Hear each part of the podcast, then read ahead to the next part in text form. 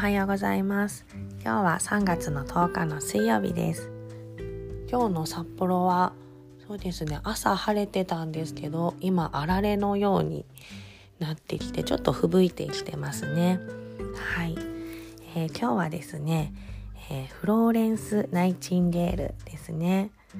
えー、私はあの看護師でもあるので結構ナイチンゲールの言葉に触れることは学生時代から多かったなっていうふうに思います。その中からの言葉を今日はお送りしたいと思います。この半年の間に成長していないのにこのまま同じように過ごしてこれからの半年で成長できるでしょうか？っていう言葉を残してくれています。皆さんどうですかね？半年間振り返ってみて何を思いますか、うん、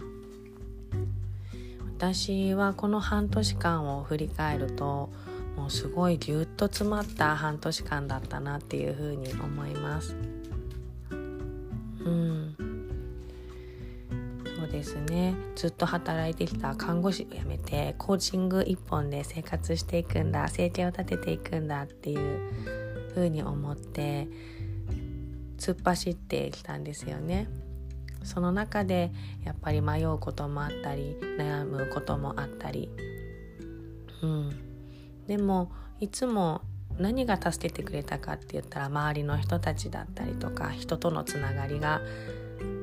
あったからここまで来れたなっていうふうに思ってます。うん、ただ欲を言えば今までと同じ過ごし方半年間を振り返った時に同じような過ごし方をしていたら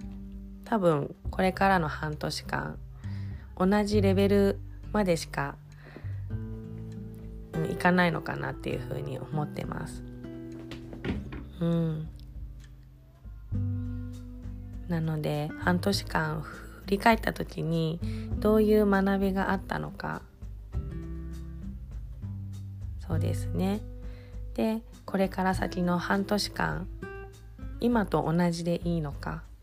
うん、今と同じでよければ同じやり方でいいと思うんですけどもっと成長したい。うん、って思うのであればちょっとやり方をね変えていく必要があるのかなっていうふうに思ってます。うん、これってこう考え方思考の癖とかも一緒かなっていうふうに思ってます。やっぱりこう考え方って癖づいちゃうんですよね。うん、なので私はこれこういうことがあったらこういうふうに考えてしまう人間だ。っていうのを、まあ、それで受け止める。じゃあこれから先どうしていきたい、うん、そのままの自分でいいの？っていうところがすごい大事でもしそれがいやいや違うこういう自分になりたいっていうのであればその思考の癖、うん、をどうしていくかどういうふうにシフトチェンジしていくかって考えることがすごい意味のあることなのかなっていうふうに思ってます。うん、この半年の間に成長していないのにこのまま同じように過ごしてこれからの半年で成長できるでしょうか？皆さんは何を思いますか？はい今日も素敵な一日をお過ごしくださいありがとうございました。